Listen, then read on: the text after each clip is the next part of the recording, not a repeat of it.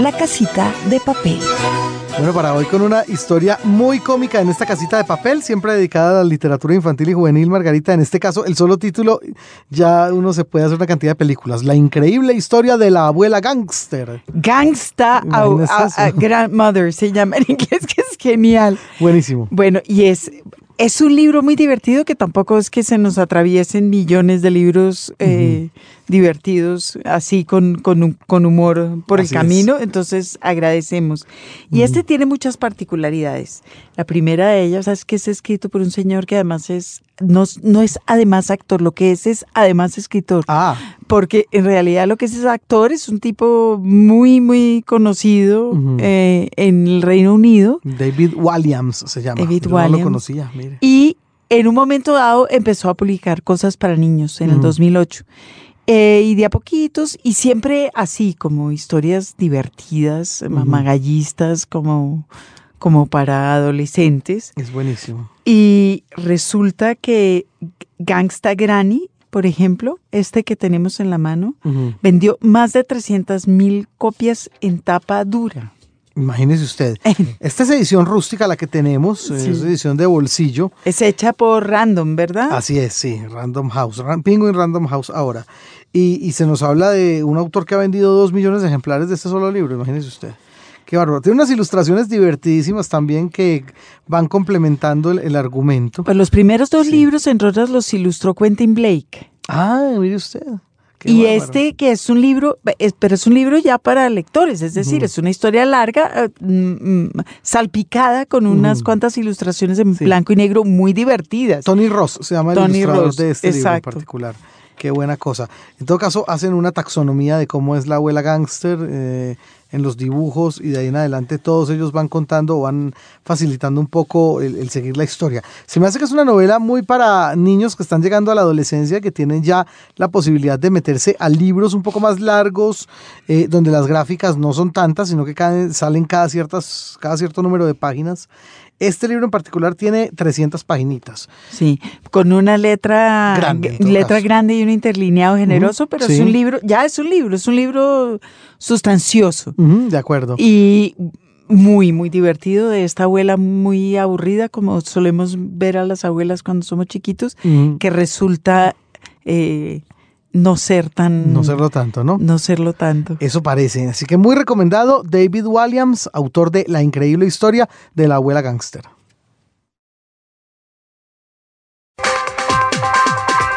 Por las ramas. Por las ramas es la sección que en los libros dedicamos a la edición independiente y Margarita siempre nos trae muy buenas noticias respecto a esos sellos y a esas líneas editoriales que están por ahí, que ojalá lleguen a Colombia pronto algunas de ellas y las que han llegado, pues por supuesto, le estamos siempre dando la bienvenida. Y en este caso Margarita nos trae noticias sobre algo llamado El Cuenco de Plata, editorial. el Cuenco de Plata, la página es www.elcuencodeplata.com.ar. Punto AR de Argentina, exactamente. Es un, es un sello argentino y de hecho eh, llegamos allá por un libro que, que, compramos en una librería en Bogotá, o sea que van circulando. O sea están llegando, sí. sí. Un libro muy extraño em, de Felisberto Hernández. Ah, qué bien. Sí. De textos recuperados eh, de textos muy primeros de él cuando todavía era pianista y, publicaba como unas cositas sueltas muy extrañas, muy bonitas. Entonces, por, por ahí, mm, por Felisberto, que siempre es una buena recomendación. Ah, sí, totalmente. Llegamos ahí al Cuenco de Plata. Pues el Cuenco de Plata es un proyecto editorial de varias personas, eh, con un editor que es Edgardo Russo. Edgardo Russo. Edgardo Russo salió de los brazos de Adriana Hidalgo, que también sí. los mejores brazos. Dueña de librerías allá en, en Buenos Aires, ¿no? Adriana Hidalgo, la familia. Sí, era dueña como del, del, Ateneo, tal vez, si no estoy mal. Claro, sí, es verdad, usted tiene toda la razón. el padre de Adriana Hidalgo, yo creo que era uno de esos, era como dueña del Ateneo. Y ya después, pues, ella lanza su edición independiente, que es muy célebre también allá. Claro, ya es que tengo ese, ese fondo de ella en la cabeza que a mí me parece glorioso. Pues eh, este hombre salió de allá, de Adriana Hidalgo, y dice que su propio sello es, digamos, un poco una continuación del proyecto que empezó en Adriana Hidalgo. eh, y después continuó en, en Interzona. Esta editorial existe desde 2004, o sea, ya tiene 10 años, cumple. Tiene un fondo absolutamente de editor denso, sólido. No eh, es, tiene ensayo, eh, tiene ensayos, eh, por ejemplo, tiene, tiene muchos libros sobre Lacan, tiene libros de filosofía, tiene Benjamin Rosset, Ah, es decir, es un, es un fondo realmente denso de intelectuales. Muy bien, veo que está Gombrowicz también ahí. y empezaron con, con Puig. Ah, qué bien. Que es una buena patada. sí. Pedrada en ojo tuerto, como dicen por ahí en mi tierra. Sí, no, cualquier cosa que se edite de Manuel Puig eh, se agradece mucho. Y volvieron a hacer, como usted está diciendo hace un segundo, El Ferdidurque de Gombrowicz, que es uno de esos libros insignia de los intelectuales argentinos. Eh, que, tiene esa historia interesante que, recordamos ahora con, con, la, con la edición de El Cuenco de Plata, que es que Gombrowicz escribió ese libro en polaco. Sí. Eh, y cuando se fue a vivir a la Argentina, donde vivió un de tiempo, 20 años, yo creo, él lo tradujo. Sí. Pero lo tradujo digamos, ahí sí tendríamos que usar entre comillas porque, digamos, su español no era muy bueno. Entonces lo volvió a escribir, pero hizo un comité de gente. Sí. Para, para hacer la traducción. Sí, sí. Entonces mucha gente le metió a la mano y es una versión, yo no conozco el polaco, pero es una versión, digamos, que es una obra nueva en sí misma, ah, muy, muy interesante. Parece que después hizo eso mismo en inglés.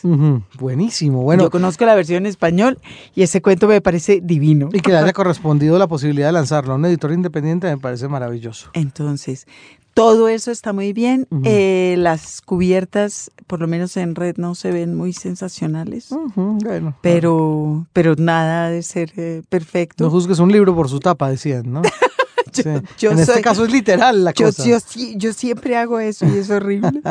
pero, pero el fondo es muy, muy sólido realmente. Bueno, no, pues tiene gente muy importante. Veo que Teodoro Adorno también está por ahí. Adorno, volvieron a publicar la, pues. el, el, texto de Adorno y de Horkheimer sobre industrias culturales, que es uno de esos textos bueno, yo todo el tiempo lo estoy citando aquí en todas después, partes. Bueno. Y es uno de esos textos que hoy sí que es más importante que nunca.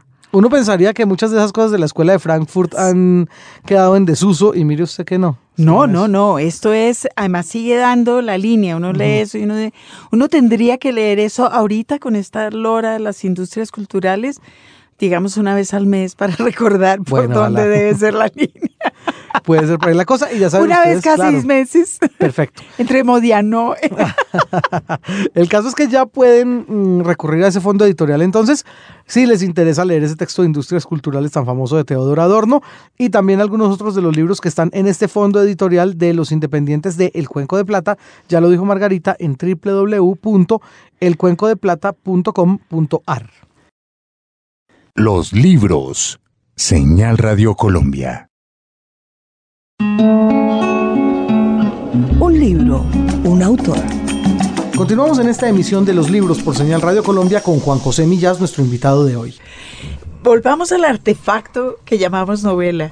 También se me ocurrió leyendo este último de La Mujer Loca, que si usted hubiera nacido hoy, eh, ya ni siquiera se molestaría en llamar a estos artefactos novelas. Es decir, que usted haya, sin, sin, sin ir diciendo, eh, pues ha estado moviendo las fronteras del género para aquí y para allá sin, sin mucha bulla. Se trata de eso. Se trata de eso, de romper las, las fronteras, de salirse, digamos, de lo institucionalizado, ¿no? Ayer en la presentación contaba que un crítico, hablando de esta novela en un momento determinado en España, decía, esta es una novela rara. Y yo eh, me quedé pensando y digo, qué curioso. Porque eh, tú ves que es una novela rara y no te llama la atención, es una frase crítica. Pero sí te llamaría la atención si el crítico dijera, esta es una novela normal. claro. ¿Eh? A, que, eh, a que nos chocaría. Porque claro, nos chocaría, ¿por qué? Porque la primera obligación de una novela es ser rara. Pero claro, yo me, quedé pensando y dije, bueno, efectivamente, si alguien dice de una novela que es rara, debe ser que, es que hay novelas normales. Y efectivamente, hay novelas normales que son la mayoría. Esto es. Mm. Y son las novelas previsibles, las novelas que te dan lo que tú esperas que te den, eh, pero que no te cuestionan nada, que no, que no te enfrentan a tus propias contradicciones. Y entonces, eh, y, y, y, como la novela es un género ya muy viejo eh, y muy gastado, porque los escritores hace mucho, los escritores de novela hace mucho que no inventan recursos nuevos, sino que cogen los que han heredado, los mezclan con mayor o menor habilidad según su talento. Y escriben novelas normales. Y escriben novelas normales o menos normales en función del talento con el que hayan mezclado esto. Pero ya es imposible, por ejemplo, que alguien invente un recurso como el monólogo interior que fue que cambió la novela, ¿no? De arriba abajo. Eso es imposible. Entonces, claro, ¿Cuál es el modo de escribir novelas anormales, es decir, novelas raras, que son las que, las que tienen interés desde mi punto de vista? Pues hibridándolas, por ejemplo, ¿no? Yo por eso aquí he hecho esta mezcla de, de, de, de reportaje, de novela, de crónica, de novela, de autobiografía, y efectivamente es una afortunadamente las criaturas han ido raras bueno y, y, ese ese interés en romper las fronteras desde una primera novela hasta esta usted qué tanto ha sentido que se ha logrado son más de 30 libros ya pues yo no sé porque yo no me acuerdo ya de la primera. Es decir yo no tengo hay gente que tiene un afecto tremendo por su obra no yo, yo, yo, yo tengo afecto por la novela mientras la estoy escribiendo y en los tres o cuatro meses siguientes a su publicación, porque todavía me toca defenderla y promocionarla, pero luego la olvido, ¿no? O sea, y, yo no entiendo, por ejemplo, a estos escritores que cuando hace, se hace una operación, por ejemplo, de la publicación de las obras completas, corrigen Yo no puedo entender, porque, pero bueno, si el que escribió aquello era otro, no fuiste tú. ¿Cómo es posible que, que vayas a, a, corregir? Es una cosa que no me cabe en la cabeza, ¿no? Entonces yo no tengo, yo, o sea, yo no tengo la sensación de ser propietario de mi obra, ¿no? Y por lo tanto no tengo, no sabría decir cómo he evolucionado. Hombre, en grandes líneas eh, sí hay una cosa, por ejemplo, porque cuando uno empieza a escribir, inevitablemente copia eh, pragia incluso, ¿no? A aquello, eh, a aquel estilo que más admira. Cuando yo empecé a escribir, en España estaba de moda lo que se dio en llamar en experimentalismo, que era un tipo de novela eh, cuya primera premisa era que no se entendiera, ¿no? Eh, y, entonces yo mi primera novela que se titula Cerberos son las sombras cuando porque el argumento estaba muy perseguido entonces es muy curioso porque cuando se trata de innovar en la novela el que paga el pato siempre es el argumento, ah, y, entonces, eh, y, entonces yo reí acabé mi novela la reí y dije ay Dios mío esta novela se entiende va a ser un fracaso crítico y la titulé Cerbero son las sombras que no significa nada porque para parece, que pareciera. Porque parece muy experimental. Y efectivamente como, como novela experimental, ¿no? Entonces, yo ya en, como en mi tercera novela empecé a encontrar mi voz que es en el sentido de que yo descubrí, por ejemplo, mi capacidad para la, ironía, para el pensamiento paradójico, ¿no? Y es, e, e, e, eso sí puedo decir en grandes rasgos, ¿no? que, que, yo, yo al principio estaba como muy censurado, muy encorsetado por, eh, por, lo que, por las presiones de, un momento, y las presiones del momento es que había que escribir esta de manera experimental y todo esto. Pero fuera de eso, pues yo, yo, en fin, escribo, pero no, no tengo, no, ya digo, no, como no tengo un, gran afecto por mi obra, pues tampoco sería capaz de, de, analizarla desde el punto de vista que usted me pide, ¿no? Pero fíjese que, y, yendo a la, a la obra, usted dice que escribió esta primera, yo ya estoy imaginando tesis sesudísima sobre Cerberos. ¿Por qué se llama así? Son y sombras. Sí, ¿por qué se llama así? son las sombras que luego en, los títulos que reproducía Cerberos son las sombras, decía uno. Ah, está bien. Y usted iba caminando por ahí a ciegas, ya un poco desesperado de no poder hacer novela experimental, hasta que encontró, dice usted, la ironía, la capacidad de, de la paradoja, etcétera, etcétera, y un poco su voz. Es decir, ¿qué, qué, vueltas dio hasta que encontró cómo sonaba usted literariamente? Bueno, fue, fue muy importante un suceso, ¿no? Que fue, eh, me llamó un día eh, un editor y me propuso escribir una novela eh, policíaca. Eh, para una colección de novelas policíacas. Porque se creía que yo era un experto en novela policíaca, no sé, habían leído erróneamente una crítica, porque así habían leído una crítica donde yo, o, un artículo mío donde yo hablaba de la importancia del cuidado cauteloso de la trama. Y entonces, claro, la trama se identifica siempre con la novela policíaca, ¿no? Y entonces este editor pues pensó, ah, aquí tengo un experto en novela policíaca y tal. y, y, entonces, y era para una colección juvenil. Y yo me dije, no, no, no, no, ¿qué es esto de prostituirme haciendo, escribiendo una novela de encargo y tal? Pero el caso es que me metí en la cama esa noche y ya con la semillita ahí plantada en el cerebro y ya de repente a las 4 de la mañana me levanté porque tenía una idea ya y empecé a, y a los dos días me llamé y me dije, y me dije oye que sí, que me prostituyo, que la voy que sí, que, que, la escribo. Bueno, y entonces, y, entonces lo que me gustó del proyecto aquel es que como eh, iba dirigido a una colección juvenil, eh, yo trabajaba con mucha libertad porque sabía que no me iban a leer nadie importante, porque la literatura juvenil e infantil en España no nadie ha, ha tenido siempre un tratamiento desastroso, no aparecen críticas, no, o sea, es como un mundo inexistente. Y por lo tanto, yo escribía eh, con, la, libertad de que no me iba a leer nadie, ¿no? Eh, eh, nadie cuyo juicio me pudiera importar, ¿no? Y entonces escribí esa novela con una libertad enorme y ahí es donde de repente apareció mi capacidad para esto que digo, para ironía, para situaciones paradójicas y tal. Y bueno, en la novela que se titula Papel mojado, se publicó esto es del año 83 y debe llevar como 800.000 ejemplares vendidos porque entró en el circuito de, las lecturas obligatorias de enseñanza media porque gustó mucho a los profesores y a los alumnos y es una novela que se reedita todos los años desde entonces, ¿no? Pero con lo cual descubrió que la prostitución literaria paga. Pero sobre todo, lo que ocurrió es que yo ahí descubrí esas capacidades mías que tenía censuradas. Y gracias a esa novela, yo pude escribir la siguiente, que se titula El desorden de tu nombre, que es una novela eh, eh, tan importante en mi creación que mucha gente cree que es la primera.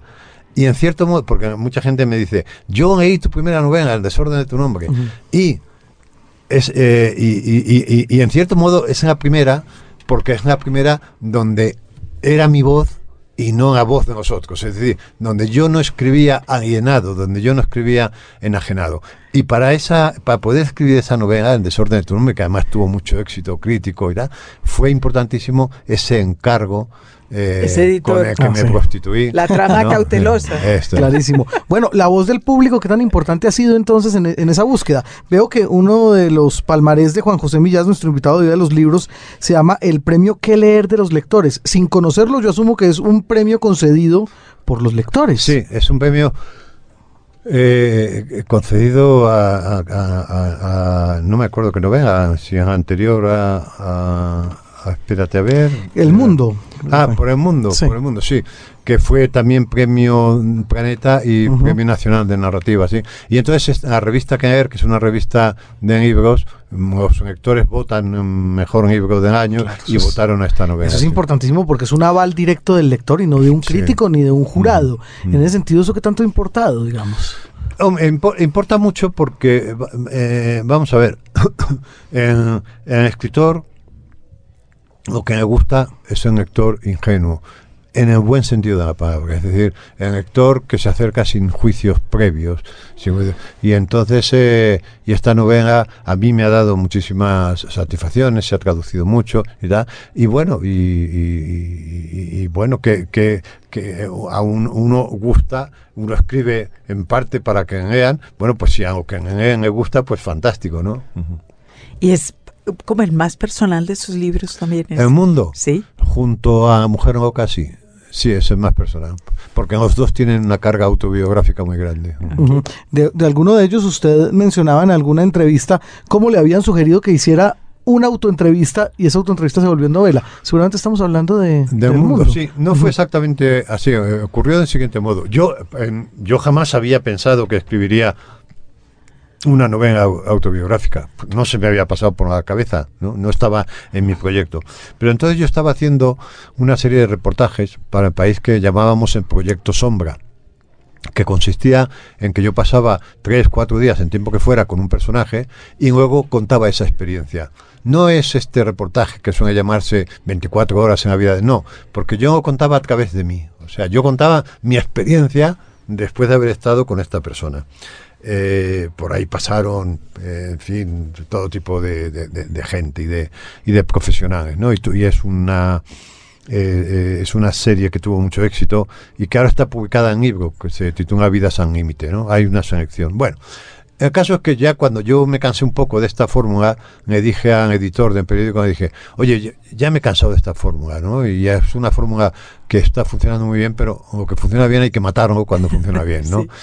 Y me dijo, bueno, pues de acuerdo, pero vamos a, vamos a cerrarla con una sombra de, ti hecha por ti mismo. Es decir, y entonces yo me quedé así pensando, digo, o sea, y entonces empecé a perseguirme como yo perseguía a los personajes sobre los que había escrito, a observarme, eh, me observaba cómo andaba, cómo me paraba frente a los escaparates y, iba tomando notas en una especie de, desdobramiento eh, enloquecedor ¿no? De, de, mí mismo. Y entonces, un día recuerdo que estaba en Barcelona, estaba en un hotel, había ido a Barcelona a hacer algo que no recuerdo, y estaba en un hotel y estaba, y claro, estaba dándome vueltas, estaba dándome vueltas a cómo empezar ese reportaje sobre mí mismo, ¿no? Y entonces estaba sentado en la cama y de repente me vino a la cabeza una frase que era mi padre tenía una mi padre tenía un mi padre tenía un taller de aparatos de electromedicina. Y dije, esto es, esta es la primera frase del reportaje. Y entonces me levanté y en la mesa de hotel me puse a escribir. Y escribí de corrido 14 eh, páginas y de repente dije, es que esto no es un reportaje, esto es una novela, porque en esas 14 páginas había contaba un suceso fundacional también en mi vida como escritor eh, que, recordé entonces, que había olvidado. Y es que yo, eh, y, era la siguiente escena. Mi padre tenía efectivamente un taller de aparatos de electromedicina en casa. Y entonces hubo una época en que él fabricó un bisturí eléctrico y él decía que era el primero que se había fabricado en España, no sé si sería cierto o no. Pero bueno, el bisturí eléctrico tenía sobre el bisturí tradicional, que era un simple cuchillo muy afinado, la virtud de que eh, cicatrizaba la herida en el momento de producirla eh, eh, mientras que con el bisturí tradicional operar era muy complicado porque la herida se llenaban de sangre y el médico no veía el órgano a operar. Entonces trabajaban con unos aspiradores de sangre que aspiraban a una velocidad tremenda y limpiaban herida. Pero bueno, la aparición del bisturí eléctrico fue una revolución en la cirugía, ¿no? Y entonces eh, mi padre fabricó un bisturí eléctrico y se pasaba el día eh, en el taller de en su taller haciendo pruebas de bisturí eléctrico sobre enormes pedazos de carne, que mi madre se enfadaba muchísimo porque era muy caro. Entonces yo estaba observando un día, y claro, la escena era muy surrealista, porque tú imagínate una mesa de un taller llena de animaduras, de tuercas, alicates, tornillos, y en ese contexto un pedazo de carne. Ya la escena ya de por sí era muy turbadora para un niño, ¿no? Y, pero además de eso yo veía a mi padre inclinado, inclinado sobre un pedazo de carne, mm, así como enloquecido, con una mirada enloquecida, aplicando cortes, ¿no? Y en un momento reparó que yo estaba mirando y se volvió y me dijo, fíjate Juanjo, qué maravilla, cauteriza la herida en el momento de producirla. Y a mí aquella frase se, seguramente sin saber exactamente su significado profundo, se me quedó grabada. Y cuando estaba en el hotel de Barcelona escribiendo, me acordé y dije, caramba, esto es lo que hace la literatura. La literatura abre heridas que cauteriza en el instante de abrir. Por lo tanto, yo no hago algo muy distinto de lo que hacía eh, mi padre, porque además yo escribía eh, antes de utilizar el ordenador, yo no, nunca utilicé una máquina de escribir, pasé de un bolígrafo a ordenador. Y yo escribía siempre con un bolígrafo Big punta fina. Y estos bolígrafos sobre la cuartilla dejaban heridas. O sea, al escribir dejabas una especie de llaga en la, en la cuartilla, ¿no? Y entonces me identifiqué mucho con, con, el bisturí de mi padre decía, y esto. Y entonces ahí me di cuenta, llamé a periódico y dije, oye, mira, no. Eh, Se no la crónica. porque me di cuenta de que había una novela maravillosa ahí que se despertó. Porque a veces, eh, a, digo, a, veces yo en, en la sonapa de libro contaba, o en la contraportada, que a veces uno va por las novenas, pero a veces las novenas le arrollan a uno como un camión, ¿no? Esta novela me arrolló a mí, pero curiosamente estaba escrita porque pero hizo falta ese azar de que un periodista me dijera, un redactor jefe me dijera, escribe esto, ¿no? Mírate. bueno, yo creo que le vamos a pedir a, Juan José que lea un fragmento de su no sé, del, pues de la mujer loca, que es lo que tenemos aquí a la mano para nuestros oyentes. Pues eh, el problema en estos casos es elegir eh, el fragmento, ¿no? Pero que, un fragmento que tenga un poco de, sentido, ¿no?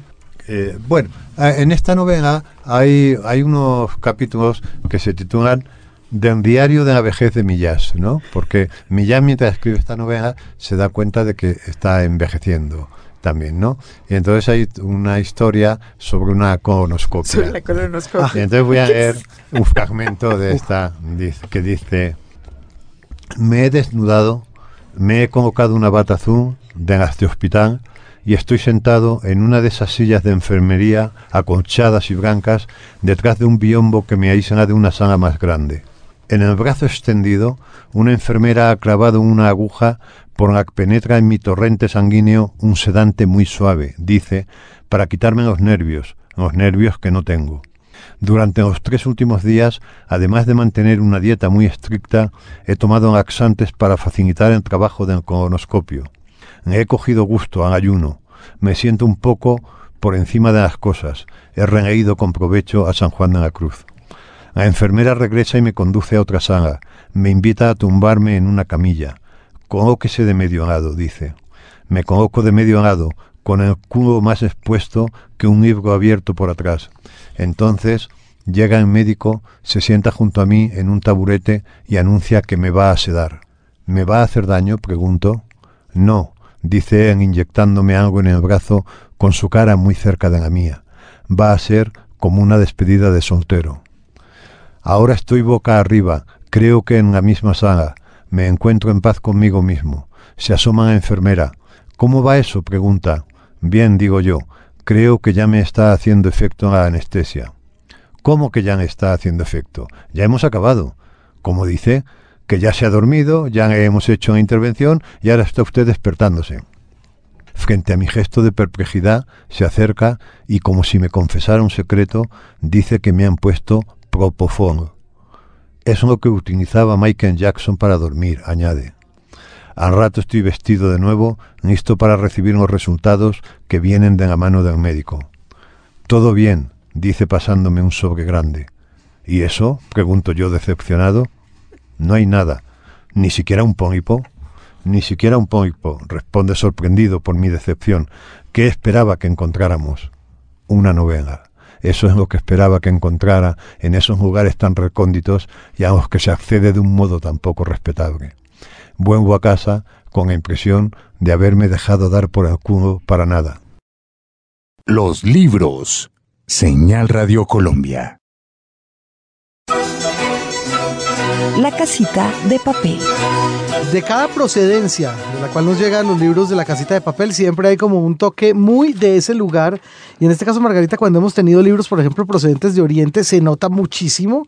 Ya habíamos tenido alguna vez un libro sobre la inundación, un libro, ¿se acuerda que se abría de arriba a abajo? Sí. Un formato muy exótico y extraordinario eh, de parte pues de, de hindúes, si no estoy mal. Indio, eh, muy como otro mexicano que comentamos. Ah, sí, que era de mayas. Sí, sí, divino. Sí. Bueno, en este caso recibimos ahora otro libro para niños, pero muy para adultos también, aparentemente por los, los dibujos. Sí, es más, más una novela gráfica que un, que un libro para niños. Se llama Bimayana, experiencias de un intocable. Y pues por supuesto los artistas que hacen parte del mismo tienen ese asunto tan particular de que los nombres de sus creadores es un poco complicado. Así que vamos a tratar. Dele. El prólogo es de John Berger, ese está fácil. El prólogo es de John Berger y yo quería que leyéramos un fragmentico porque es muy bonito. Lo haremos por supuesto.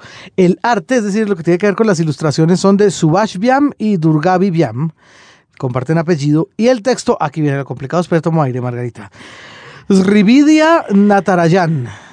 Bueno, esta mujer, Srividia, con ese nombre, mm. vive en Canadá. Mire usted. O sea que si allá en Canadá se lo aprendieron, nosotros también podemos. Ah, seguro que sí. Eh, es angloparlante, es em, escritora, es ilustradora y es bailarina también. Ah, y ella fue en realidad la que escribió el guion del libro, cuya idea original es de S. Anand que es el último que aparece ahí. El último en créditos, sí. Anand es un eh, activista político que ha dedicado su vida, que no es mucha, es decir, es un activista político joven, a combatir eh, el sistema de castas en India. Ah, qué bien. De ahí el libro que se llama Experiencias de un Intocable, que es eh, una referencia a un miembro de una casta en India que es la de los Intocables. Muy bien. Entonces lo que hace Anand es combatir eso, que es una forma brutal pues de, estratificación eh, social. Anand tiene además una editorial que, bueno, ya comentaremos porque todo se veía sensacional. Navayana se llama. Y hacen libros para niños y hacen libros para grandes y, de todo. Este libro en particular no lo hizo Navayana.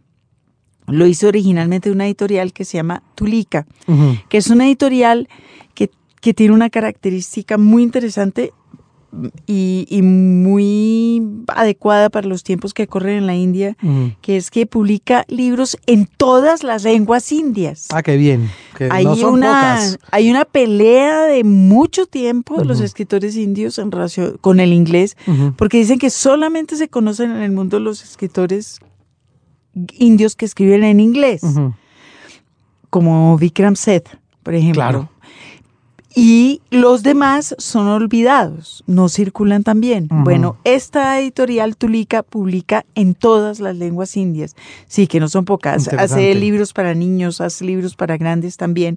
Y este año les dieron además el premio de Next, que es esa reunión que están haciendo los editores eh, eh, desde hace cinco años, aquí dice, eh, y premian a los editores que más, eh, que, que, estén haciendo propuestas más novedosas sobre cómo será el mundo editorial en el futuro. Muy bien.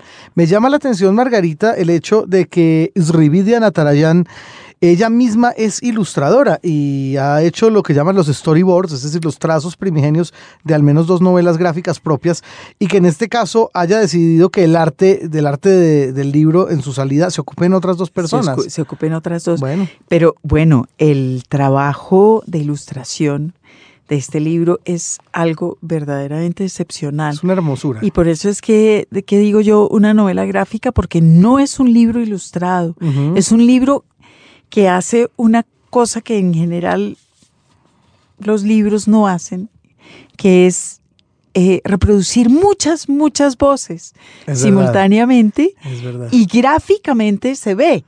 Es son muchas voces. Sí, y no está dividido tampoco por eh, cuadritos, por cajoncitos como la novela gráfica tradicional, sino que pareciera que todo está en un solo plano separado por algunas líneas eh, que no tienen una, pues, una horizontalidad, que son líneas irregulares, etc. Y todos los personajes, con menos un par por ahí, como en buena parte de lo que tiene que ver con la iconografía india, están de perfil, todos. Esto es 2D.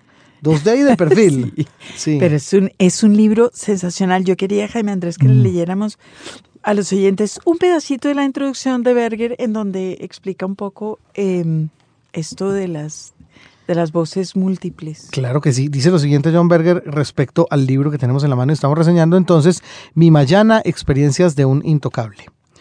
Me gustaría decir unas palabras sobre el modo de narrar de este extraordinario libro. A lo largo de los siglos XIX y XX se ha tendido a ver la historia como si fuera un escenario, un escenario en el que tanto los hombres como las mujeres luchaban para lograr un destino y una vida en los que hubiera más justicia. Sus sufrimientos se veían inspirados y acompañados por las palabras de los visionarios, los pensadores y los políticos en activo, algunos en el poder y otros en la oposición.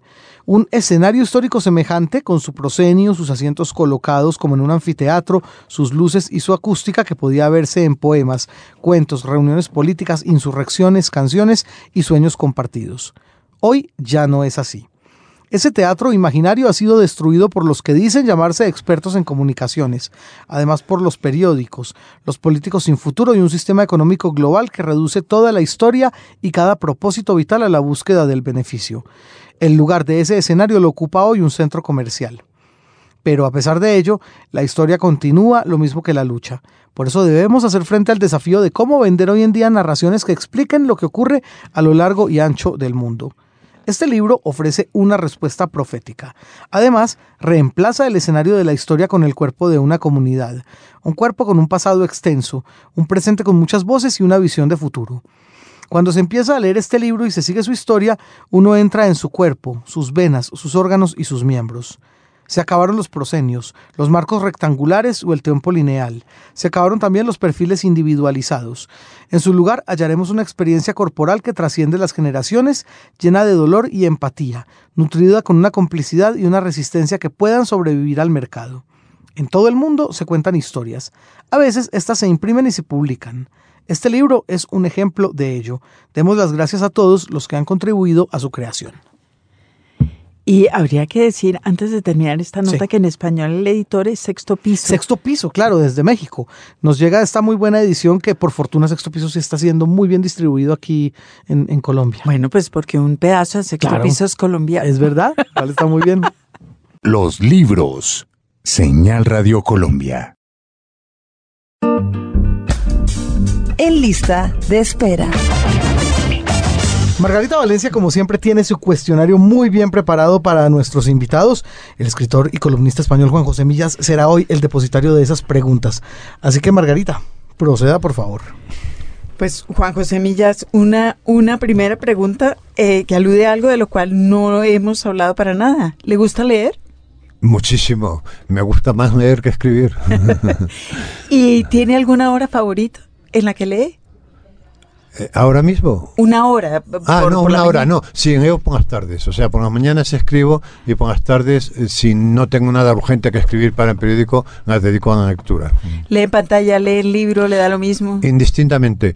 Prefiero leer el libro físico, pero mm, leo mucho también en tableta. Y deduzco además que lee el periódico en papel, porque pienso por la columna de la fotografía. Sí, eh, eh, leo también mucho en internet, pero me gusta el rito eh, este de salir por las mañanas a caminar y a regresar a casa, comprar la prensa y dedicar una hora con el café. eso es un rito, en fin, ya muy antiguo y, que, y de que ya no puede prescindir. No, y que está muy bien. Eh, ¿Tiene algún género favorito para el ocio? ¿Novela, poesía? Eh, yo, soy un lector muy desordenado y muy disperso, entonces depende más de mi estado de ánimo, ¿no? Hay estados de ánimo que me llevan más a la poesía o a, o a literatura científica que me gusta mucho, a la filosofía de la ciencia, por ejemplo, ¿no? O a la novela, pero depende mucho del estado de ánimo, por eso siempre tengo tres o cuatro libros en danza. Claro que uno se tendría que haber pensado que a usted le gusta leer filosofía de la ciencia. ¿Qué, por ejemplo, recomendaría a los lectores? Ah, pues yo recomendaría, por ejemplo, un libro, eh, eh, por ejemplo, mira, un libro que viene muy bien eh, para estos momentos es la, la, estructura de las revoluciones científicas. Lo de Kuhn. De Kuhn, que es un libro antiguo, pero que explica muy antiguo porque se publicó, no, no, no porque sea antiguo de su contenido, sino porque se publicó hace años. Y es un libro donde yo mejor he entendido la noción de paradigma. Y creo que en un momento como los actuales, donde estamos cambiando de paradigma, cuando un cambio de paradigma realmente se da cada 400 o 500 años y a nosotros nos ha tocado, ¿no? Pues quien quiera entender realmente lo que es un paradigma y lo que significa un cambio de paradigma, que lea este libro, con la estructura de las revoluciones científicas. Que lea, es un libro que yo creo que es útil para casi todo en la vida. Sí. No, no sé por qué razón, pero sí. ¿Tuvo un libro favorito durante la adolescencia? Durante la adolescencia era Julio Verne, eh, entre cinco semanas en globo y viaje al centro de la Tierra. ¿Y fue Julio Verne donde a usted se le ocurrió que podía escribir leyendo a Julio Verne? Eh, eh, posiblemente no de manera no de manera consciente, pero de manera inconsciente sí me daba mucha envidia aquella habilidad de alguien para tenerte sentado en una silla horas y horas leyendo. Es posible que, que ahí empezara a nacer esta idea, sí. Y los, los libros de Julio Verne en español tenían dibujitos además, pero cada muchas páginas como premio.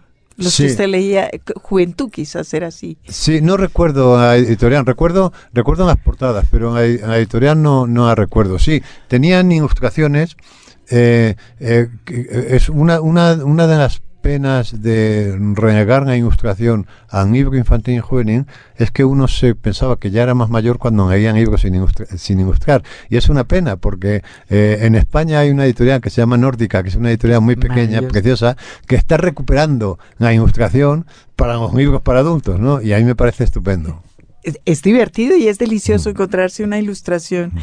Eh, ¿Ha publicado siempre, bueno, con, con Seix Barral?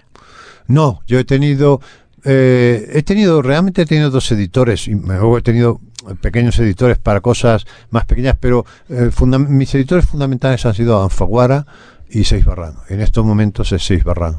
Ok. ¿Y sus relaciones con los editores, cómo las definiría? aparte de este editor maravilloso que le, que le dijo que tenía que escribir una novela policíaca. eh, yo creo que son que son buenas, siempre hay algún uh, siempre hay algún tipo de conflicto por una razón, porque o que, o que un escritor entrega a un editor es muy importante, es un libro suyo, es como un hijo, ¿no? Y entonces eh, ahí hay una carga de afecto eh, muy fuerte, ¿no? Y entonces los roces que se producen con, entre escritores y editores siempre son por cuestiones emocionales, no son porque... Y en ese sentido, la aparición de los agentes y de las agentes sobre todo ha sido muy beneficiosa porque porque ha puesto un intermediario, ¿por qué? Porque en las relaciones eh, eh, poner cuestiones emocionales en esto pues puede convertirse en una peste, ¿no? Pero es inevitable porque tú estás entregando al editor algo que es muy importante para ti. Y, si, tú sientes y si tú sientes que el editor no está recibiendo eso eh, como eso se merece, es como si llevaras a un niño a la guardería y verías que lo dejan tirado ahí en una esquina, ¿no? sí. ¿Se deja corregir? Sus editores le meten mano a sus textos, le hacen... En España no hay, no hay tradición, eh, quiero decir, la tradición está del mundo anglosajón, eh, donde el editor te, te, edita, te aconseja, ¿no? Y yo lo siento, porque yo, agradecer, yo agradecería mucho, pero los editores no se atreven a hacer esto.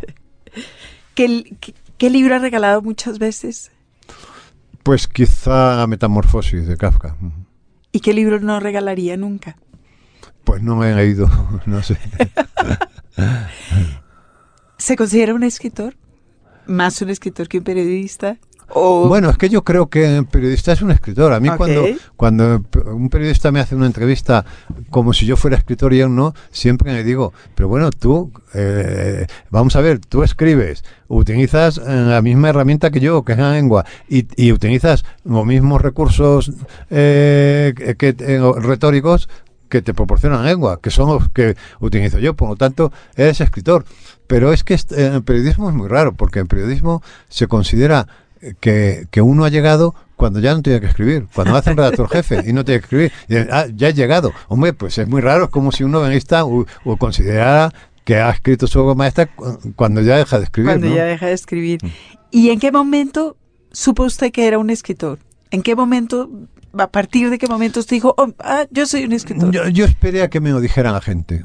A mí me molestaba mucho, eh, yo no me refería jamás a mí como escritor, y me molestaba que la gente cercana a mí, me, eh, no, porque me parecía que era como una cosa muy presuntuosa. ¿eh? Yo me sentí escritor cuando me empezaron a decir que era escritor, ¿no? ¿Y hubo un momento en el cual usted dijo, sí, ya, soy un escritor o fue mm. una cosa paulatina? Fue un proceso, sí, no, no creo que hubiera un momento, yo creo que fue un proceso. Si pudiera hacer una cena literaria e invitar a tres escritores, ¿a qué eh, tres escritores invitaría?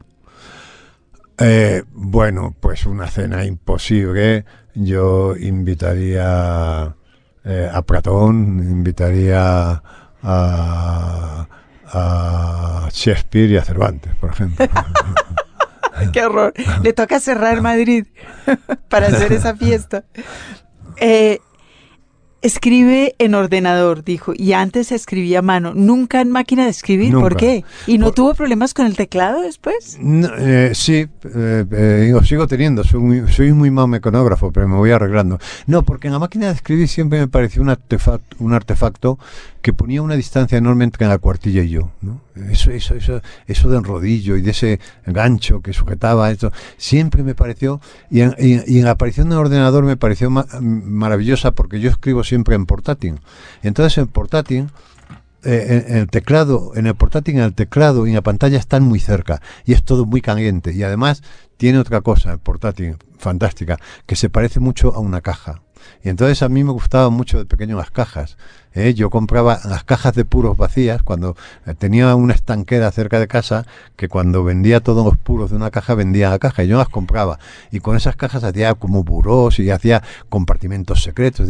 Y el portátil eh, tiene algo de caja en donde tú has guardado todos tus secretos y al final del día lo cierras y es como una caja. Entonces por eso me gusta tanto. Ah, está bien. ¿Cuánto tiempo se demora desarrollando un libro? Bueno, depende, pero digamos que por término medio dos años. Esa es la, media. Mm. De, eh, digamos de escritura, porque hay libros que a lo mejor los has empezado a pensar cuando hace 20 años, ¿no? Y los escribes ahora. Este, La Mujer Oca, por ejemplo, es un libro que yo ya había empezado a pensar hace mucho tiempo, ¿no? Es decir, la escritura, digamos, física de un libro eh, son dos años, pero a lo mejor ya tomado notas durante cuatro. ¿Y le suele pasar con todas las obras? Que, que, que, va, que va consciente o inconscientemente acumulando material hasta que un día dice, esta sí. Sí, yo tengo un cuaderno en el que tomo notas a mano y son notas dispersas que no tienen nada que ver con una cosa. Y de vez en cuando las repaso y se acercan como las piezas de un puzzle, eh, pues tenían sentido, ¿no? Algo tienen que ver, sí, sí. Ok.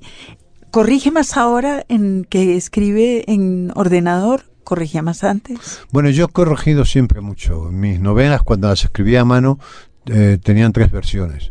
Eh, tres borradores, ¿no?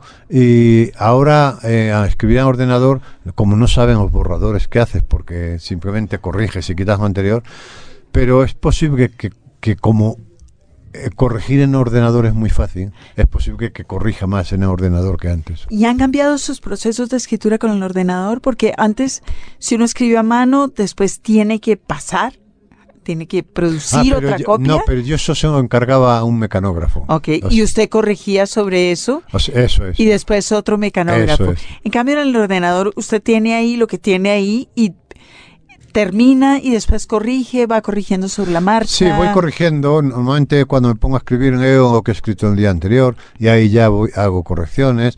Eh, es posible que una novela, eh, claro, yo no voy dejando versiones, las versiones viejas, ¿no? Pero es posible que si pudiéramos evaluarlo, yo haya hecho de una de esta novela, por ejemplo, cuatro correcciones, o sea, haya revisado cuatro veces. Sí le cuesta más trabajo la trama cautelosa, la trama cautelosa, la estructura. ¿Qué le cuesta más trabajo? ¿A qué le dedican más esfuerzos? No soy consciente de dedicarme más esfuerzos. Yo creo que, que esto, todo, todo eso que, que, usted divide es un, es un conjunto, ¿no? Yo voy frase a frase escribiendo a ciegas, como el de, el de Kurz, ¿no?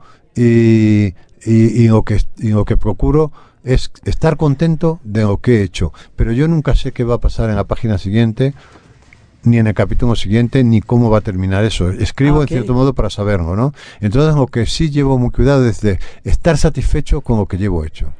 o sea, no avanzar si no estoy satisfecho con el anterior. Ok, y como Hemingway sigue el consejo de dejar en un punto en el cual ah, usted sepa... Eso es maravilloso, ya saber qué vas a, con dónde vas a empezar el día siguiente. Esto, cuando veía en la entrevista esta con Hemingway, dije, es que esto es maravilloso, ¿no? Dejar en un punto en el que sabes que al día siguiente por lo menos tienes el comienzo. El comienzo, ya, sabe uno para dónde va a echar. ¿Lee mientras escribe? Eh, sí, sí, sí, o sea, no mientras escribo. No, pero ya, ya he entendido la pregunta, sí. Sí, sí, eh, hubo una temporada de mi vida en que cuando estaba escribiendo una novela, em, me daba miedo leer novelas por si me encontraba con la que estaba escribiendo, ¿no? Era una, era una superstición que me paralizaba eh, un poco. Pero ya ese miedo ya me he perdido. Bueno, está bien, está bien eso. Y, y lee buscando inspiración o respuestas a, problemas que se le presentan en, cotidianamente? No, no, no, yo eh, a, mí me gusta mucho seguir leyendo como, como veía de adolescente, ¿no? por mero olfato. A mí me gusta mucho ir a la librería y, eh, ver un libro que me llama la atención por el título o sea y leer la primera página. Y ya sé si ese libro me está destinado o no. Eh, yo, yo, yo, yo leí a Hemingway sin saber que estaba leyendo a Hemingway. Y eso me parece que... Y me enteré de quién era Hemingway cuando llegué a la facultad y había otros compañeros más ilustrados que yo que, que leyeron a Hemingway sabiendo que leían a Hemingway. Pero yo creo que tienen muchas virtudes leer a un grande sin saber que es grande, ¿no? Sí. Y, Sobre todo a Hemingway que va rodeado de tantos prejuicios por todos lados. Esto es, ¿no? Y, y entonces yo procuro no todo, porque muchas referencias te llegan por el periódico o alguien que te dice este libro o un editor que te envía un libro y te lo recomienda, pero yo procuro eh, ir un día a la semana a la librería y, fiarme de mi olfato eh, exclusivamente, ¿no? ¿Y tiene una librería de confianza donde va como el café? Sí, tengo una librería estupenda que es la Casa de un Libro en Madrid, que está en la Gran Vía y que además es una, es una librería muy tradicional de hace muchos años y que sobre todo, además de tener novedades, es una gran librería de fondo. Es decir, puedes encontrar libros de hace 10 años, cosa rarísima, está especializada en fondo porque hoy en las librerías eh, por cuestión de espacio. Lo de los últimos tres meses. Venden solamente novedades, sí. ¿Oye música mientras escribe? No. ¿Oye música cuando no está escribiendo? No, no, eh, eh, eh, no tengo, vamos, oigo música naturalmente como todo el mundo, pero quiero decir que no soy menómano y eso lo siento como una amputación, ¿no? Es decir, no, no, no, como si me faltara un sentido, ¿no? Que, que, otras personas a las que yo envidio tienen. Tienen. ¿Ve televisión? Sí. ¿Qué? veo informativos, y mm, eh, soy un vicioso de las series. ¿Y ha sido siempre un vicioso de las series o es ahora que están haciendo series tan buenas? Eh, digamos que a partir de Los Soprano. Ah, ok. O sea, mm. recientísimo. Sí, sí, sí. Antes veía, eh, bueno, pues eh, así, pero vamos, no era... No, era vicioso. ahora soy un vicioso, estoy deseando que aparezca una serie nueva, buena, y como, y como además la calidad se está en el cine se está desplazando hacia las series, claro, estamos viendo cosas maravillosas. El problema es que yo las consumo más deprisa de los que las fabrican, ¿no? Bueno, creo que eso le está pasando a todo el mundo y e, ellos crearon un monstruo. Y, le, y hace como, como está haciendo la gente joven, que es que baja ocho episodios y se clava ocho sopranos seguidos en un fin de semana? Eh, eh, procuro disciplinarme para no darme estos atracones, ¿no? Pero, pero cuando tengo cuando tengo toda la serie junta no puedo evitar, me digo a un venga, uno más, uno más. Atracón. Cine. Bueno, cine eh, ha sido muy importante en mi educación eh, eh, cultural porque eh, yo pertenezco a una generación que se pasó en la mitad de la vida, a mitad de la adolescencia y en la juventud en una sala de estas de cine de barrio que en España llamábamos de sesión continua, es decir, donde podía ver la película dos veces o tres, ¿no? Repetías y te quedabas allí y entonces eh, eh, seguramente el cine ha influido mucho en mi literatura. De hecho, las conexiones entre literatura y cine son tan grandes que con frecuencia se habla de cine literario o de literatura cinematográfica, ¿no? entonces sí, ha sido muy importante. Ha habido épocas en las que he dejado de ir al cine eh, cuando he tenido niños pequeños, por ejemplo, pero siempre he estado en contacto con el cine y ahora tenemos la maravilla esta del DVD y de, en fin, acceso a, a, los alquileres de películas y tal, y veo mucho cine por televisión. Esa era mi otra pregunta, ¿sigue yendo al cine? Sí, eh, mm, vamos, mi mujer y yo tenemos un rito eh, que interrumpido en los últimos cuatro meses por culpa de la novena que me ha hecho viajar mucho, pero es todos los viernes ir al cine. Eso está bien. Sí, está muy bien. Sí, porque si vas un día a la semana estás más, más o menos al tanto de lo que y ocurre. Y puede uno quejarse, el cine, la película tan mala. Esto es. Y para terminar, Juan José Millas, ¿qué tiene en su mesita de noche? ¿Qué está leyendo ahora? Pues eh, estoy leyendo una novela norteamericana de una autora que se llama Holmes, Holmes creo que se escribe, que se dice, que se titula Ojalá nos perdonen. Y es una novela estupenda. Ah, que acaba de sacar anagrama, creo. Sí, acaba de sacar anagrama. Yo, en fin, todavía no me atrevo a dar un juicio definitivo porque estoy leyendo un tercio. Me la traje para el viaje por puro olfato. No había leído nada de esto, ¿eh? Pero dije, ¿qué me llevo para el viaje a, eh, a Colombia? ¿Qué me llevo? ¿Qué me llevo? Y estaba en librería y entonces abrí esta novela. Leí en la... Digo, voy a ver cómo es la textura de página. Y leí en la primera página y dije voy a arriesgarme porque además es una novela muy voluminosa y no, y no me podía llevar más. Dije voy a arriesgarme y acerté porque eh, me tiene absorbido y ya digo, tío no llega a mitad pero casi y hasta ahora no he tenido ninguna decepción. No la tendrá. Ah, bueno.